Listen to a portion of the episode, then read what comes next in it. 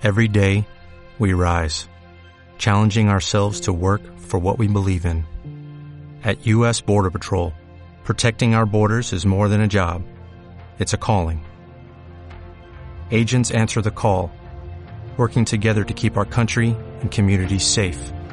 If you are ready for a new mission, join U.S. Border Patrol and go beyond. Learn more at cbp.gov/careers.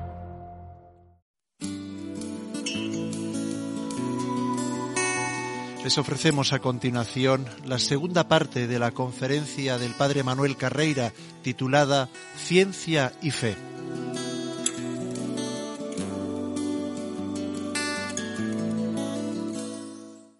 Ayer mencioné que el conocimiento que llamamos científico, cuando hoy distinguimos ciencia de humanidades, trata exclusivamente del comportamiento de la materia, que es comprobable con un experimento y que puede dar lugar a medidas que luego se utilizan para cálculos, para predecir lo que va a ocurrir en el futuro o inferir lo que ocurrió en el pasado. Esto es lo que hoy significa ciencia en este sentido técnico contrapuesto a las humanidades. En cambio, tanto las humanidades como esta misma ciencia tienen en común que utilizan los tres principios lógicos de la racionalidad, el principio de identidad, el principio de no contradicción y el principio de razón suficiente. El principio de identidad, que las cosas son lo que son, me guste o no,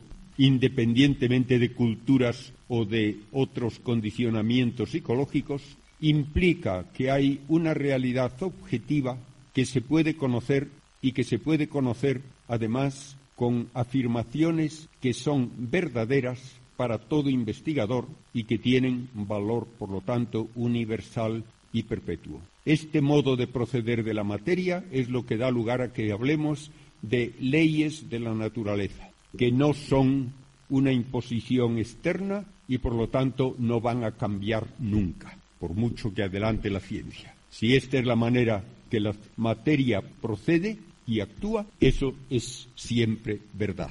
Segunda afirmación, el principio de no contradicción implica que ninguna explicación racional puede decir sí y no al mismo tiempo de lo mismo. Las cosas no permiten el absurdo de decir simultáneamente sí y no a la misma pregunta acerca de lo mismo bajo el mismo respeto. Si esto no se tiene en cuenta, no hay pensamiento racional en ningún campo. Y pongo como ejemplo que toda la matemática es un desarrollo precisamente de estos dos principios. Y toda demostración matemática termina con un igual a el principio de identidad o distinto del el principio de no contradicción.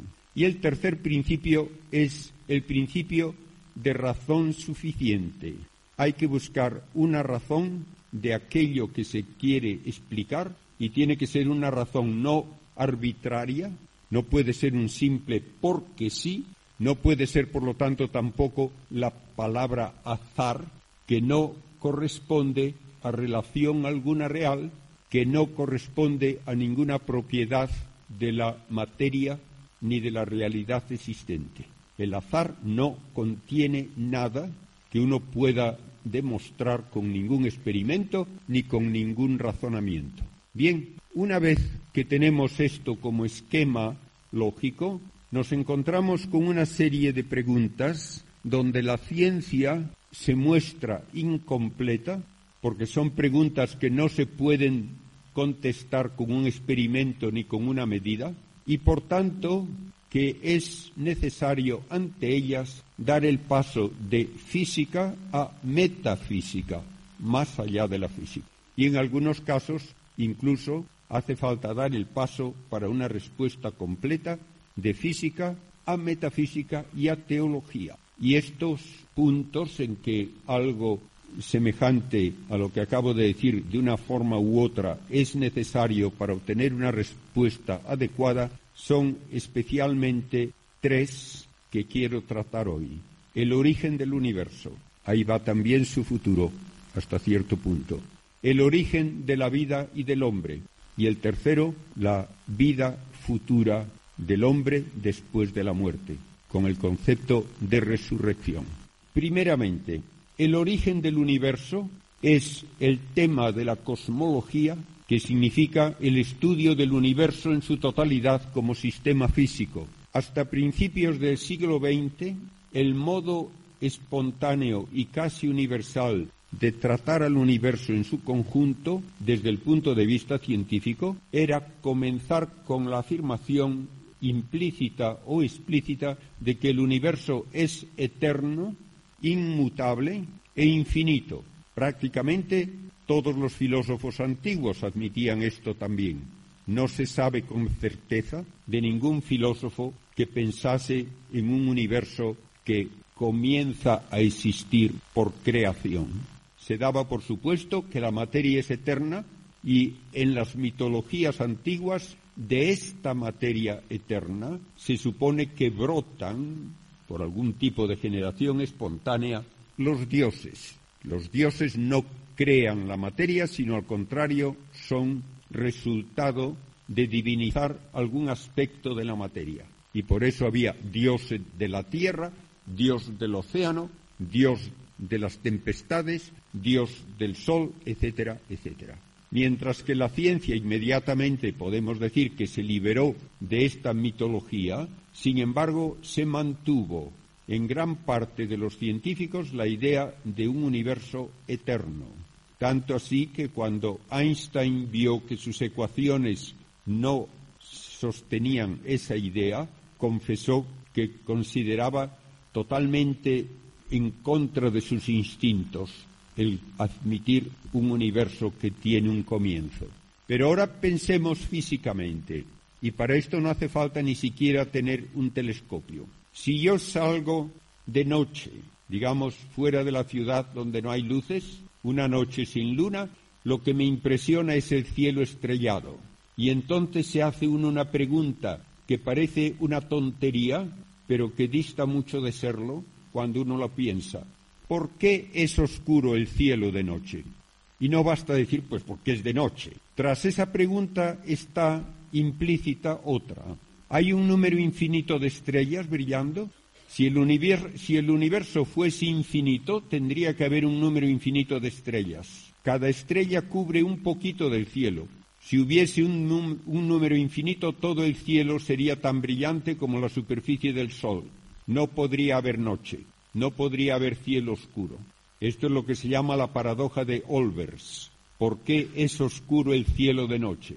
La única respuesta satisfactoria es porque no está el cielo tachonado por un número infinito de estrellas brillando constantemente. Otra respuesta también desde el punto de vista de la física. Si hay un número infinito de estrellas, eso quiere decir que la masa del universo es infinita. Pero si hay una masa infinita a la derecha de un objeto y otra masa igualmente infinita a la izquierda y otra igual arriba y otra abajo y otra delante y otra detrás, todas las fuerzas gravitatorias se cancelan. No puede haber fuerzas gravitatorias. Por lo tanto, el universo no puede tener una masa infinita, ni oscura, ni brillante. Y entonces uno pregunta, ¿es que se acaba el universo si yo voy en una dirección determinada? ¿Qué hay más allá? Y parecía absurdo decirlo. Y es absurdo. Entonces el universo no puede tener borde, pero no puede ser infinito. Segunda observación cuando estoy mirando ese cielo estrellado. Brillan estrellas. ¿Por qué? Porque tienen algún proceso que utilizando algún combustible da lugar a la emisión de luz y calor. Toda estrella tiene una cantidad finita de combustible. Por lo tanto, tarde o temprano lo agota. El hecho de que hoy brillen las estrellas quiere decir que no han tenido una existencia eterna en el pasado, sino ya se habrían apagado todas. Por tanto, el universo no puede ser eterno ni puede ser infinito en su extensión y en su masa. Como vemos, estas son afirmaciones desde la ciencia, desde la física, no desde ninguna mitología o filosofía o teología. Y curiosamente, parece que hace un siglo no se quería hablar de estos problemas. Sin embargo, hacia la primera cuarta parte del siglo XX se dan nuevos desarrollos científicos, tanto teóricos como de observación, que plantean el problema de una manera ya ineludible. En 1916, Einstein propone su teoría de la relatividad, la, teoría de la relatividad generalizada, que explica de una manera nueva la fuerza de la gravedad. Atribuye lo que llamamos las órbitas de un planeta por la gravedad del Sol a que la masa del Sol distorsiona lo que llamamos el espacio vacío. Y porque ese espacio vacío está distorsionado, no puede darse una trayectoria recta en ese espacio. Por tanto, los planetas siguen trayectorias curvas. Esto se comprueba luego, en 1919, observando algo que nadie había sospechado, pero que Einstein encuentra, predice en sus ecuaciones. Durante un eclipse de Sol, la Luna cubre el disco del Sol totalmente si hay un eclipse total. En los pocos minutos que puede durar un eclipse de Sol, se pueden fotografiar estrellas alrededor del Sol. Y Einstein dijo, si ustedes fotografían el fondo de estrellas alrededor del Sol y comparan esa foto con otra hecha seis meses antes, cuando el Sol está en el lado opuesto del cielo y esto se fotografía de noche, verán que las posiciones de las estrellas cercanas al Sol no son las mismas. Durante el eclipse, las estrellas aparecerán más lejos de la posición del Sol de lo que aparecen en la fotografía tomada seis meses antes. ¿Por qué? Porque la luz de una estrella que debería estar en el borde mismo detrás del Sol va a seguir una trayectoria curva y ustedes tendrán que apuntar con el telescopio no a donde está la estrella, sino a otro punto desde el cual parece llegarles la luz. En 1919 se hizo esto y se le dio la razón a Einstein. La luz también sigue trayectorias curvas porque el espacio está arrugado por la presencia de la masa del Sol y no puede haber trayectorias rectas. Y este mismo concepto lleva a Einstein a decir la totalidad de masa del universo exige que el espacio total del universo tenga una curvatura general que permite un universo finito pero sin bordes, finito pero ilimitado. Y para que entendamos esto mejor, pensemos en lo que decían los filósofos hace dos mil años y pico. ¿Qué ocurre si uno viaja sobre la superficie terrestre? ¿Se encuentra con una barrera que le impide seguir? No. ¿Se encuentra con un borde? ¿Se le termina? No. ¿Es la superficie terrestre infinita? Tampoco. La superficie terrestre es finita pero ilimitada, no tiene límite, no tiene borde. Esto se debe a que la superficie terrestre, que es de dos dimensiones, longitud y latitud, se curva hacia una tercera dimensión perpendicular a su superficie y por eso se cierra sobre sí misma. Einstein dice, en una dimensión más, el volumen del universo se curva hacia otra dimensión perpendicular a las tres que observamos, que no podemos observar directamente ni podemos imaginar, y el volumen se cierra sobre sí mismo y es así un volumen finito pero ilimitado. Y esto, añade él, según las ecuaciones, tiene que ser un volumen o en expansión o en contracción no puede ser un universo estático. Fue precisamente un sacerdote belga, el abate Lemaitre, y un matemático ruso, Friedman, quienes en 1927 anunciaron e hicieron notar a Einstein que esto exigía un comienzo del universo en un tiempo del pasado calculable. A Einstein esto le pareció inadmisible él había querido introducir una fuerza ficticia que impidiese que el universo cambiase de tamaño, pero matemáticamente tampoco valía esa solución. Y en 1929 se anunció el dato experimental fundamental de la cosmología moderna. Utilizando el telescopio mayor del mundo entonces, con un espejo de dos metros y medio de diámetro, situado cerca de Los Ángeles, en Monte Wilson, en California, el astrónomo Edwin Hubble anunció que todas las galaxias, todos esos enormes remolinos de estrellas como la Vía Láctea, que él podía observar con ese telescopio, estaban alejándose de nosotros. No porque nosotros estemos en el centro, sino porque todas las galaxias se alejan de todas. Se comportan como motas de polvo en la superficie de un globo de goma que se hincha. Desde cualquier mota de polvo veo que todas las demás se alejan. Una vez aceptado este dato, que se ha ido confirmando constantemente desde entonces, hay que concluir, lógicamente, que antes las galaxias estaban más cerca unas de otras.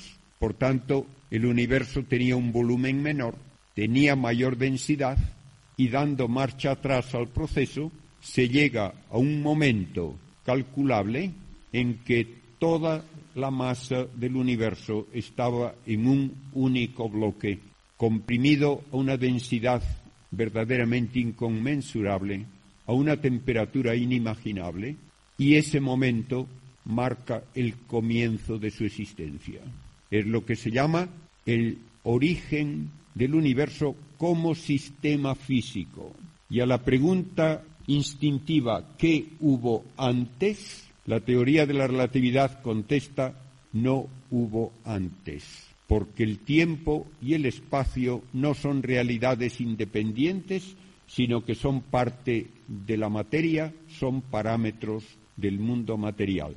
Y así tenemos que decir que el universo, por datos físicos, tiene que describirse comenzando a existir en toda su realidad que incluye partículas, energía, vacío físico, espacio y tiempo. Y este comienzo Hoy tenemos la cifra más exacta hasta el momento. Ocurrió hace 13.700 millones de años con un margen de error inferior a un 10%.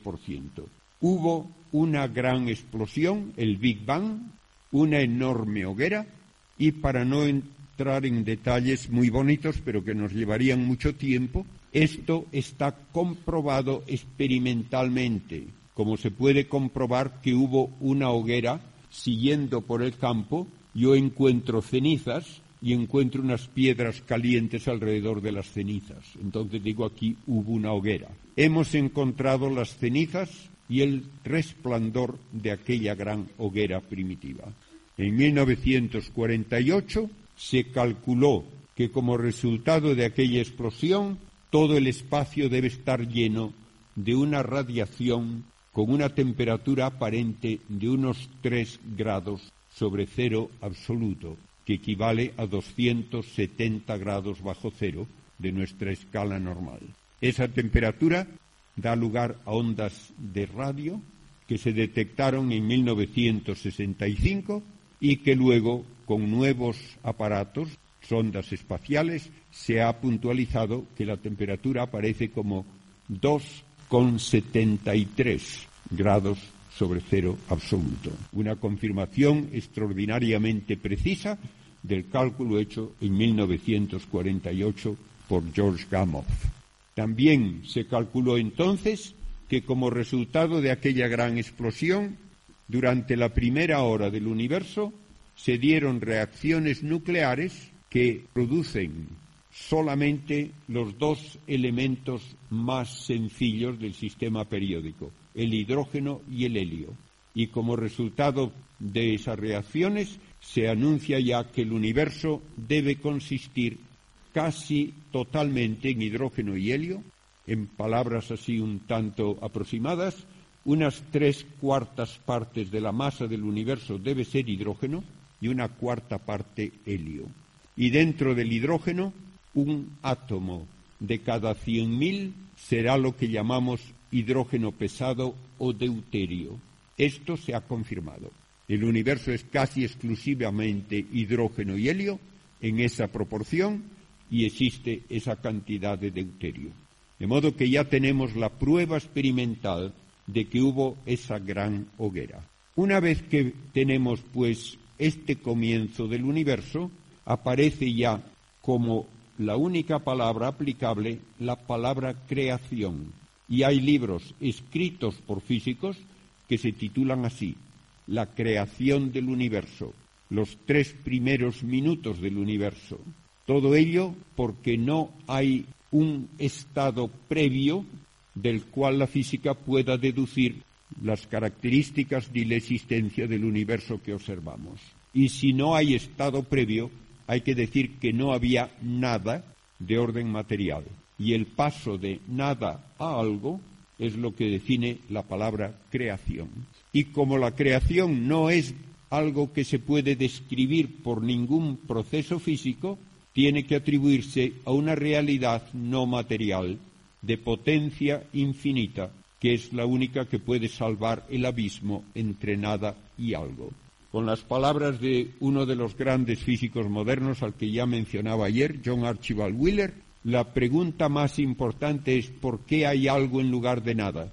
La respuesta es ya una respuesta metafísica y teológica. Hay algo en lugar de nada porque un creador de infinita potencia, no material, no en el tiempo y en el espacio, sino fuera de todo tiempo y espacio, puede crear y ha creado el universo.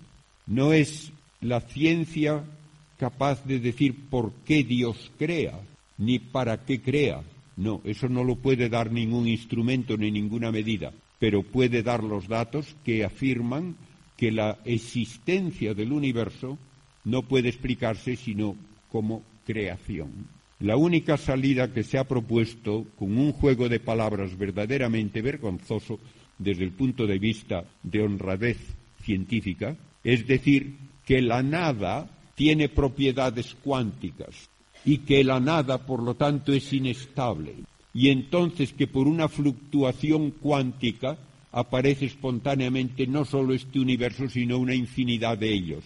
Esto, como digo, es falta de honradez intelectual, porque la nada no tiene propiedad ninguna, ni cuántica ni de otro tipo.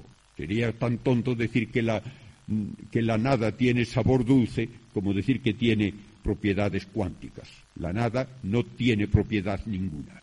Bien, la segunda pregunta que se hace y se hizo por científicos, no por filósofos o teólogos, es ¿por qué el universo tiene las propiedades que tiene? Quienes me escucharon ayer ya saben a qué me refiero, pero voy a decirlo de nuevo muy brevemente y voy a dar ejemplos. La masa del universo, según los cálculos actuales, se puede escribir como un 1 seguido de 50 ceros en toneladas. Quien tenga el humor de escribir los 50 ceros, que averigüe qué le llaman a ese número. La pregunta que uno puede, puede hacerse es, ¿por qué esta masa? ¿Por qué no 51 ceros o 49? La única manera de contestar esta posible pregunta es calcular científicamente las consecuencias de añadir un cero o de quitarlo. Cuando se hacen los cálculos resulta que si fuesen 51 ceros no se hubiesen podido formar estrellas porque habría demasiada masa y toda se atraería tanto que solo se formarían agujeros negros en un colapso que impediría la expansión y la formación de estrellas y planetas. Si en lugar de 50 ceros ponemos 49, la atracción mutua sería demasiado débil, la expansión demasiado rápida y todo el universo sería simplemente una enorme burbuja de gases en expansión sin poder condensarse tampoco para dar lugar a estrellas o planetas. Y sin estrellas o planetas no habría vida. La ciencia acepta que el universo comienza con las cuatro fuerzas que hoy tenemos, por lo menos después de la primera millonésima de segundo, ya hay esas cuatro fuerzas. La gravitatoria, la electromagnética, la nuclear fuerte y la nuclear débil. La fuerza gravitatoria hace que las masas tiendan a juntarse, es atractiva y afecta a todo. La electromagnética solo afecta a partículas que tienen una cosa distinta de la masa que llamamos carga eléctrica. y si la carga eléctrica es del mismo signo produce una repulsión y si es de distinto signo produce una atracción. Supongamos que tenemos dos electrones, tienen ambos la carga del mismo signo. Porque tienen masa se atraen, pero porque tienen carga del mismo signo se repelen. ¿Quién gana, la repulsión o la atracción? Gana la repulsión de tal manera que la repulsión entre los dos electrones es un 1 seguido de 40 ceros más potente que la atracción. ¿Por qué es la repulsión un 1 seguido de 40 ceros más potente que la atracción gravitatoria? ¿Qué ocurriría si fuesen 39 ceros o 41? ¿Se hacen los cálculos otra vez? No podría existir vida. La fuerza nuclear fuerte hace que dos protones en el núcleo se mantengan unidos a pesar de que se repelen tremendamente por tener la misma carga positiva. La fuerza nuclear fuerte es 137 veces más potente que la repulsión eléctrica. ¿Por qué 137? ¿No podría ser 100 o 200, por lo menos un número más redondo? Se hacen los cálculos de cambiarlo, aunque solo fuesen un 2%, y la respuesta otra vez es no podría haber vida. La fuerza nuclear débil es la que permite que haya reacciones nucleares en las estrellas que forman los elementos más pesados que el helio y que en el caso de las estrellas de más masa causan la explosión de la estrella y de los restos de esa explosión se forman todos los elementos hasta el uranio y de eso se puede formar luego un planeta como la Tierra. Si la fuerza nuclear débil fuese un poco más débil o un poco menos débil, no se formarían los demás elementos. Tampoco podría haber vida, porque con hidrógeno y helio no se puede hacer un ser viviente. Entonces, ¿por qué tiene el universo estas propiedades? La única respuesta lógica es que el universo está ajustado con enorme precisión hasta 50 decimales en un caso para que tenga la posibilidad de desarrollar vida y desarrollarla hasta el nivel de la vida inteligente. Así, por cálculos científicos, se trata de inferir la finalidad del universo de la misma manera que inferimos la finalidad de un automóvil pensando qué ocurriría si le cambiamos algo de una forma no periférica. Le puedo cambiar la pintura, no importa. Pero ¿qué ocurriría si le cambiase las ruedas a triángulos? No funcionaría, no tendría sentido. Y si no tuviese un volante para dirigirlo, no tendría sentido. Y si estuviese hecho de cristal en lugar de acero o metal, no tendría sentido. Y así sucesivamente. Y así llegamos a la conclusión de que la finalidad del automóvil, dadas sus características, solo puede ser el llevar a algo y a alguien bajo control humano sobre una superficie más o menos lisa y dura. No está hecho para volar, no está hecho para ir por el agua, no está hecho para plantar patatas. De esta manera, en que nosotros normalmente tratamos de entender finalidad, llegamos a la conclusión de la finalidad del universo está hecho para que pueda darse la vida inteligente. Y esto es lo que significa el llamado principio antrópico. El hombre antropos es la razón única que explica que el universo exista con las propiedades que tiene.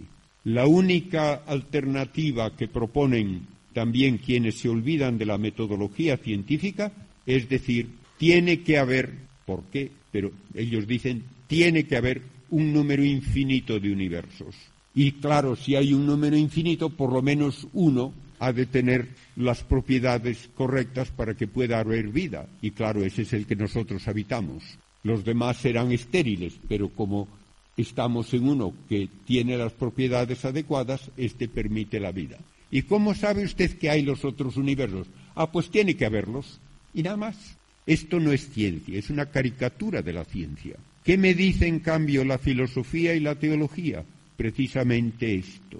El universo comienza a existir porque un creador omnipotente, no material, no sujeto a espacio y tiempo, inmutable, infinitamente inteligente, libre, personal, crea un universo para establecer relaciones personales con seres inteligentes y libres que le puedan conocer, agradecerle la existencia y finalmente participar de su misma felicidad.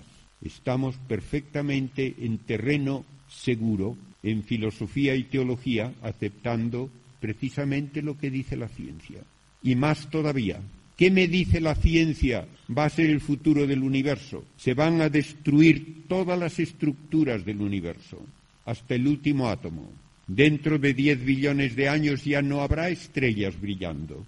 La expansión seguirá sin límite y cada vez el universo será más vacío, oscuro y frío. ¿Y no se puede reciclar? No. La ciencia no admite tal reciclaje. Entonces tendremos que decir, como dice un científico que escribió un libro muy conocido, Los tres primeros minutos, se titula, Steven Weinberg, lo tienen en Alianza Editorial.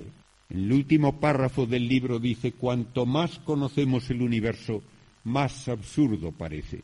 ¿Por qué? Porque no ve más allá de lo que dan de sí las leyes de la física y considera con razón que sería absurdo hacer un universo maravilloso, ver que se desarrolla durante miles de millones de años de una forma bellísima y luego se destruye todo para nada. Eso sería absurdo. ¿Qué justifica entonces la existencia del universo? Que el ser humano es más duradero que las estrellas, que estamos hechos para vivir para siempre y por eso el universo no ha sido en vano, una vez que ya existe la vida inteligente con un futuro sin límite, porque será un, futuro independiente del tiempo. Será un existir en una eternidad que no es un tiempo largo, sino un no tiempo. Como la existencia de Dios no es en un tiempo largo, ni en el pasado ni en el futuro, sino que es una existencia en un no tiempo. Digamos ahora algo del origen de la vida.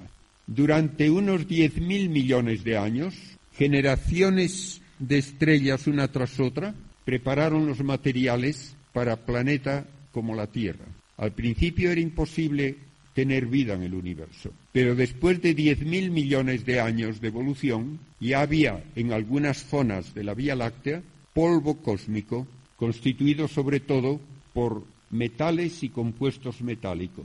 Una explosión de una estrella mucho mayor que el Sol hace aproximadamente 4.500 millones de años comprimió una de estas nubes formando un disco de gas y polvo que girando en remolinos dio lugar al Sol y a su familia de planetas. En la vecindad del Sol la temperatura era muy elevada y los gases no podían condensarse. Por eso solo se formaron planetas sólidos, Mercurio, Venus, la Tierra y Marte. Pero como estos materiales sólidos eran muy poco abundantes, son planetas pequeños. Lejos del Sol, donde la temperatura era muy reducida, se pudieron condensar los gases y como son abundantes, allí tenemos los planetas gigantes Júpiter, Saturno, Urano y Neptuno, que son casi todo todavía hidrógeno y helio. De los planetas cercanos al Sol hay diferencias con respecto a la posibilidad de vida debidas a la distancia al Sol y por lo tanto a la temperatura y a la masa. La distancia al Sol hace que solamente en el planeta Tierra y posiblemente en algún momento del pasado en Marte y en Venus, pero no ahora, puede existir el agua en estado líquido. Sin agua en estado líquido no puede haber vida. La Tierra está en el centro de la zona habitable con respecto al Sol desde el punto de vista de la temperatura. Venus en el borde interno, Marte en el borde externo, Mercurio totalmente incapaz de sostener agua ni vida por estar demasiado cerca del Sol. La masa determina que se pueda retener una atmósfera o no y qué tipo de atmósfera. Marte tiene poca masa, apenas ha retenido nada de atmósfera, menos de la centésima parte de la terrestre, y es solo anhidrido carbónico. Mercurio no ha retenido atmósfera alguna. Venus ha retenido una atmósfera exclusivamente casi de anhidrido carbónico, pero por estar a una temperatura demasiado elevada ese gas no se pudo combinar con las rocas de la superficie y hace de Venus literalmente un infierno. Es un planeta donde la atmósfera aplasta con un peso casi cien veces mayor que el de la atmósfera terrestre, como cuando uno se sumerge un kilómetro en el mar. Esa atmósfera de anhidrido carbónico atrapa el calor del Sol y hace que todo el planeta, día y noche, de los polos al Ecuador, todo el año, tenga una temperatura de 500 grados centígrados. Marte, por el contrario, es un planeta helado. La temperatura típica en el Ecuador es de 20 grados bajo cero. No puede tampoco tener condiciones para la vida. La Tierra es el único planeta del sistema solar con agua líquida en abundancia y con una temperatura típica del orden de 20 grados. Y esta temperatura se ha mantenido a lo largo de varios miles de millones de años y el calor se distribuye por todo el planeta de una manera muy eficiente porque el eje de rotación de la Tierra no es perpendicular a su órbita, sino que tiene una inclinación de 23 grados y medio y la mantiene a lo largo de miles de millones de años, que nos da las estaciones. Uno de los problemas desde el punto de vista científico es que el eje de un planeta que no sea perfectamente esférico, y la Tierra no lo es, tiene que oscilar y cambiar la inclinación. Y en el caso de la Tierra debería cambiar la inclinación desde cero grados hasta más de 60, con cambios de clima totalmente incompatibles con un desarrollo adecuado de la vida. Pero la Tierra, por un hecho extraordinariamente poco probable e imprevisible, un choque con un planeta primitivo mayor que Marte, la Tierra adquirió la Luna. Y la Luna actúa como un balancín que mantiene la inclinación del eje constante a lo largo de todos esos millones de años. Y la Tierra también en ese choque adquirió un núcleo mayor del que le correspondía de hierro y níquel, que a una temperatura de 4.000 grados, girando rápidamente, produce un campo magnético que nos protege de la radiación cósmica también nociva para la vida. Venus, Marte, Mercurio, la Luna no tienen campo magnético. Uno de los problemas previsibles para cuando vayan los astronautas a Marte es cómo se les protege de la radiación cósmica. Y no hay una solución todavía visible.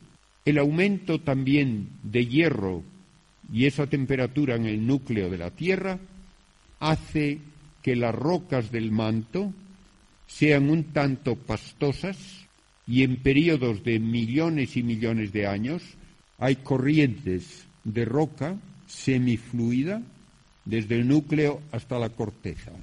La corteza es muy delgadita, de 30 kilómetros de espesor nada más, y es rígida.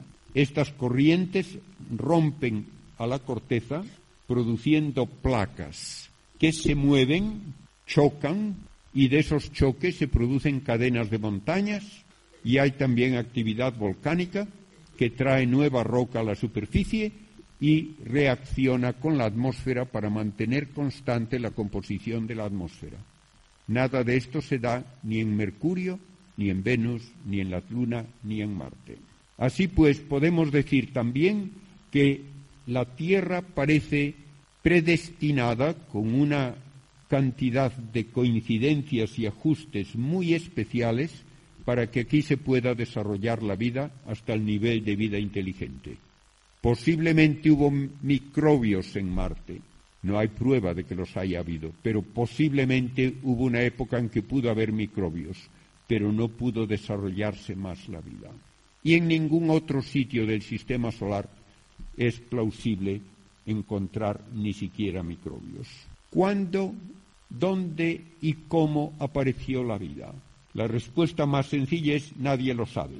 Hay pruebas de vida microscópica hace 3.500 millones de años y era vida unicelular en el agua. Por lo tanto, aparecen primero los animales antes que las plantas. ¿En qué condiciones se puede dar el paso de no viviente a viviente? Nadie puede explicarlo. Una célula, aun la más sencilla, es muchísimo más complicada que una galaxia. Un gran astrofísico moderno, Sir Fred Hoyle, tratando de este tema, decía que hablar de que una célula se produzca espontáneamente por azar es la teoría, dice él, de la chatarrería y el huracán. Que haya una chatarrería llena de tornillos, latas y plásticos tirados en el campo, que venga un huracán, revuelva aquello y deje un jumbo listo para volar. Pues algo así es equivalente a decir que aparece por mero azar la primera célula. Se ha calculado la probabilidad de que por azar se forme una molécula de ADN, como la que tenemos en toda célula humana. El cálculo dice que habría una probabilidad de uno en un número que no va a ser un millón, ni un billón, ni un trillón, sino un número tan enorme que para escribirlo no bastarían todas las partículas atómicas que hay en todo el universo. Pues esto es la complejidad de la vida. No sabemos cómo se puede dar el paso de no viviente a viviente, porque esto implica una estructura complejísima que tiene que construirse a sí misma, porque un viviente se construye a sí mismo según un programa que no puede deberse al azar. Si ustedes tuviesen la hipótesis optimista de que por puras reacciones químicas se ha de formar un circuito integrado equivalente a una computadora completa, ya tendrían suficiente optimismo. Pero todavía cuando tuviesen la computadora, ¿de qué le sirve? De nada, a no ser que alguien le ponga programas. Cuando se hace una computadora en la fábrica, no sirve absolutamente de nada hasta que se le introducen programas. Y esos programas son los que hacen que aquello funcione. Pues bien, en una molécula de ADN hay programas, que es lo que hace que un pollito se pueda construir a sí mismo para dar lugar a un sistema circulatorio y un sistema nervioso y un sistema muscular y un sistema esquelético y un sistema digestivo y a ojos capaces de ver y a todo sin ayuda externa y solo en tres semanas. ¿Cómo se explica esto? No se explica. Nadie lo sabe explicar. Tenemos luego el dato biológico de que durante tres mil millones de años toda la vida en la Tierra fue solo microbios, solo microbios. Y durante por lo menos la mitad de ese tiempo, esos microbios no toleraban el oxígeno. Para ellos el oxígeno era un veneno. Hubo una mutación inesperada que dio a algunos de estos microbios la capacidad de producir alimentos combinando agua y anhidrido carbónico con la energía del sol gracias a una nueva sustancia, la clorofila. Estos microbios, a base de miles de años, de millones de años, de centenares de millones de años, fueron aumentando la proporción de oxígeno en la atmósfera. Pero todavía el oxígeno era un veneno. Por lo tanto, la vida solo podía darse en las profundidades del agua del mar. Hubo otra mutación que hace unos 600 millones de años permitió a algunos de estos microbios utilizar el oxígeno como fuente de energía. Y como es una fuente de energía más eficiente que los procesos sin oxígeno, la vida entonces prolifera. Y hace unos 600 millones de años, en lo que se llama la explosión del Cámbrico, aparecen de repente todas las formas básicas de todos los tipos de vida que hoy hay. Otra de las cosas muy difíciles de explicar, por no decir imposibles. Y finalmente empieza a diversificarse la vida por una especie de programación interna que lleva a que se formen organismos cada vez más complejos, aun en el mismo entorno. Y subrayo esto porque está muy de moda decir que los entornos obligan a que se diversifique la vida por adaptación al medio ambiente. En el mismo medio ambiente aparecen medusas que no tienen esqueleto ni apenas órganos diferenciados. Aparecen almejas, caracoles marinos con un esqueleto externo y ya con ojos. Aparecen luego vertebrados, peces con esqueleto interno Y el que aparezca una nueva forma de vida no quiere decir que las otras no pueden sobrevivir, que es otra de las falacias que se dicen muchas veces. Todavía hay hoy medusas sin esqueleto y sigue habiendo almejas y caracoles con esqueleto externo y sigue habiendo pulpos que no tienen esqueleto y que tienen más cerebro que casi ningún otro animal marino y más capacidad de aprendizaje incluso que un perro. De modo que no aceptemos afirmaciones grandilocuentes de que se explica la variedad de la vida por adaptación al medio ambiente y que solo sobreviven las formas más desarrolladas y las otras desaparecen. No es verdad. Y tenemos luego el paso de vida marina a vida anfibia y luego a vida terrestre con los reptiles, las aves, los mamíferos. Todo este proceso está puntuado por cinco grandes extinciones, sin las cuales la vida en la Tierra hoy no existiría como existe. En cinco ocasiones, hasta el 90% de todos los seres vivientes en la Tierra desaparecieron en una catástrofe. La más conocida, la desaparición de los dinosaurios hace 65 millones de años, probablemente por el impacto de un asteroide de unos 10 kilómetros de diámetro en la península del Yucatán. De no haber ocurrido eso, no estaríamos aquí. Los dinosaurios eran los reyes de la Tierra y lo fueron durante 150 millones de años, mucho más que la existencia de la raza humana en la Tierra. Y no dejaron de existir porque no pudiesen sobrevivir normalmente, lo hacían muy bien y hubiesen sobrevivido otros 65 millones de años con toda tranquilidad y con su presencia no hubiesen podido desarrollarse los mamíferos. La desaparición de esas bestias permite luego que aparezcan los mamíferos hasta evolucionar al nivel de primates. Y como una rama de los primates encontramos ya con un salto cualitativo al ser humano, que es un salto cualitativo porque el ser humano ya no está determinado por una programación genética y por sus instintos, sino que tiene libertad, entiende quiere conocer, puede producir arte y viendo varias maneras posibles de actuar, puede libremente escoger una. Y esto ya no puede atribuirse a las cuatro fuerzas que la física admite en la materia. Y quien diga lo contrario, que me diga cuál de las cuatro fuerzas explica el libro del Quijote. Se dicen muchísimas cosas que no tienen pies ni cabeza por querer evitar lo obvio. Yo podré dudar de que tengo hígado, porque gracias a Dios no me ha dolido nunca y no sé qué hace ahí. Pero no puedo dudar de que estoy pensando. Mi propia actividad intelectual es lo más obvio para mí, mucho más que mi actividad orgánica. Si no estudio anatomía, yo no sé ni que tengo neuronas. Por lo tanto, que no me digan que en la materia del cerebro, en las neuronas, se hace consciente de sí misma, porque está muy bien estructurada. ¿Qué va a ser consciente de sí misma?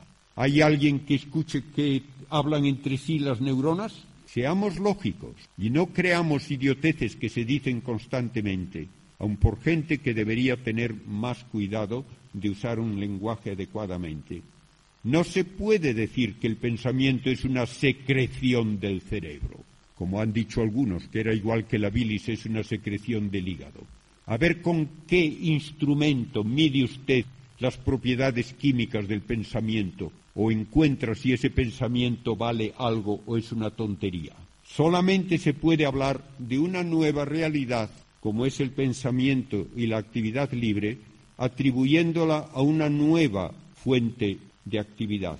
Si la materia no puede producir pensamiento, entonces es que en el hombre hay algo más que materia. Lo propio del ser humano es precisamente su pensamiento y su actividad libre, ambas realidades innegables, ambas imposibles de explicar por las cuatro fuerzas de la física. Y como las cuatro fuerzas de la física definen lo que es materia, todo y solo aquello que puede tener alguna actividad por estas fuerzas, entonces en el hombre hay que aceptar una realidad no material, que es lo que llamamos el espíritu humano. Y no siendo parte del mundo material, tampoco puede deberse a la evolución material. Y por tanto hay que admitir un paso drástico de los seres vivientes no inteligentes al hombre, que implica la creación por Dios de una realidad espiritual que se une a la materia cuando la materia está debidamente preparada. Y entonces se cumple lo dicho del Génesis. El hombre está hecho a imagen y semejanza de Dios, capaz de conocer lo abstracto, capaz de actuar libremente. Y esto, al mismo tiempo, nos da también la base filosófica para decir que aunque se destruyan todas las estructuras del universo, no tiene por qué desaparecer el hombre, porque el hombre no es solo materia. Esta visión del ser humano permite también aceptar como algo maravilloso, pero no absurdo, el hecho de la encarnación. Si el hombre no es solo materia, si el hombre tiene ya un algo de orden espiritual, entonces puede establecerse una relación directa de amor, una relación personal entre Dios y el hombre. Y es esa la relación que da sentido a la creación, porque a Dios no le basta para crear el que diga uno que se entretiene viendo estrellas quemándose, ni le entretiene a Dios el ver lagartijas corriendo por el suelo, para que por eso haga una creación tan maravillosa.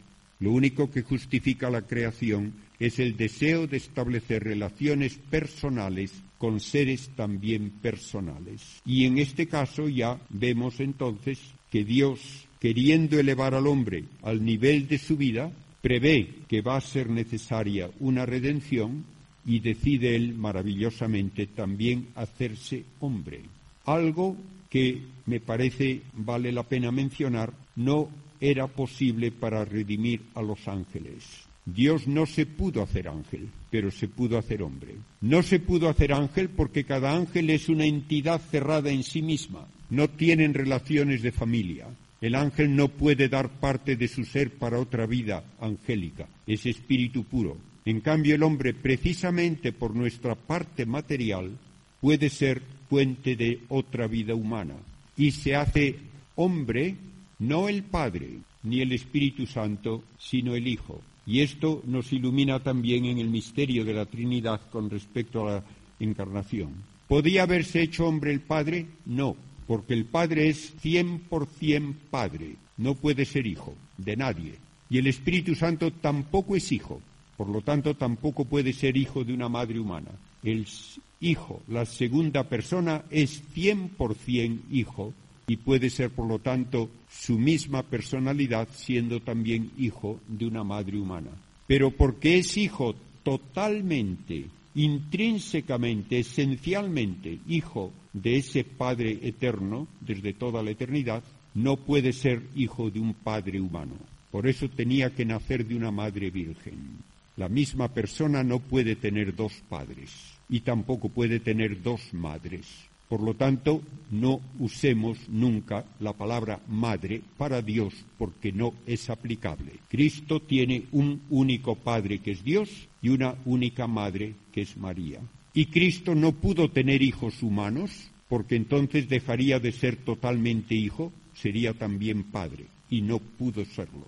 Una de las cosas que la piedad popular utiliza en una oración muy común es teológicamente poco adecuada. Señor mío Jesucristo, Creador, Padre y Redentor mío. No, Padre no, hermano sí. Pero Cristo nunca se llamó a sí mismo Padre, ni puede llamársele Padre, que como él dice Padre solo hay uno, el Padre eterno. Al hacerse hombre, Cristo, como dice el prólogo de San Juan, el verbo se hizo carne. No dice que toma la apariencia de carne, ni que acepta la carne de una manera transitoria y provisional, sino que se hizo carne. Y esto quiere decir que la unión de Dios con la materia, que es lo que significa la carne, es para siempre. Por tanto, esa carne que es ya divinizada, la adoramos y adoramos a la materia de esa manera. Y cuando en la Eucaristía adoramos el cuerpo de Cristo, estamos adorando una estructura material divinizada por la unión con el Verbo.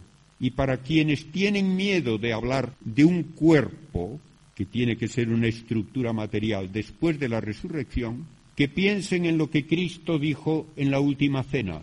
Con un trozo de pan en la mano dice, esto es mi cuerpo. ¿A qué cuerpo se refiere? Pues al único que tiene, el que está allí con los apóstoles. Entonces, cuando ahora el sacerdote en nombre de Cristo dice, esto es mi cuerpo, ¿se refiere a otro cuerpo distinto?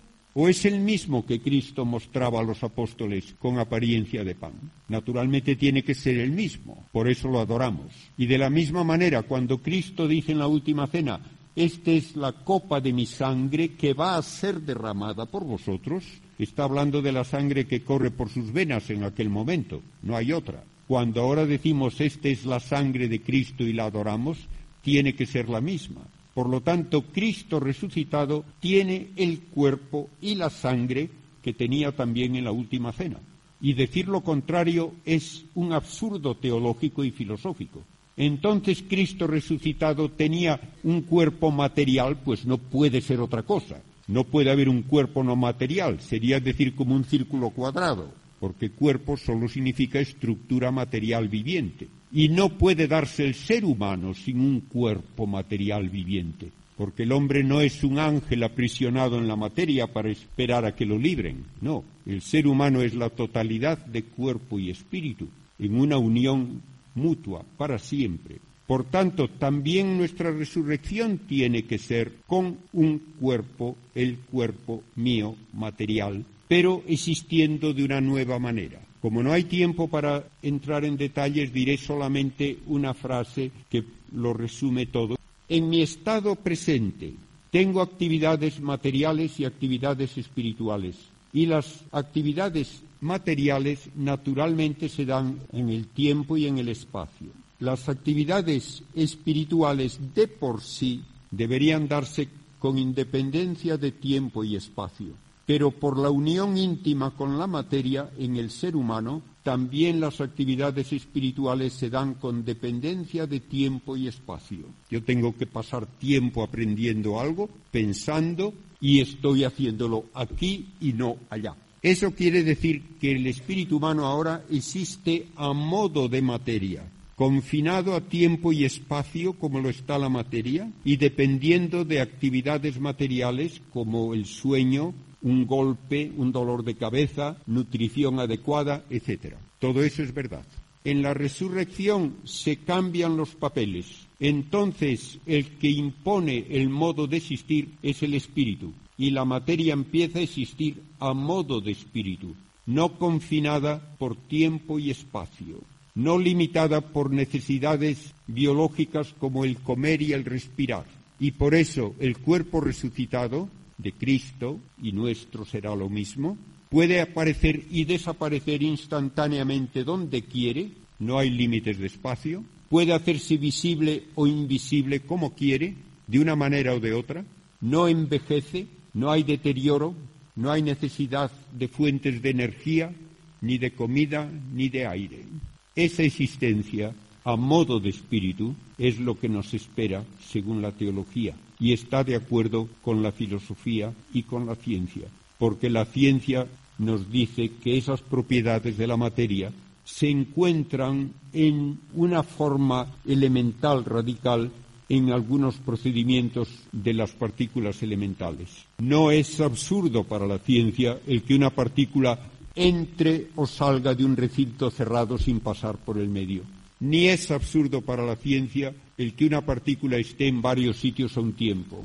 Ni es absurdo para la ciencia el decir que una partícula está fuera del espacio y del tiempo accesible a nuestros experimentos. La ciencia hoy me ayuda a abrirme también a las verdades filosóficas y teológicas de una manera mucho más segura y mucho más iluminadora que lo ha hecho nunca en el pasado.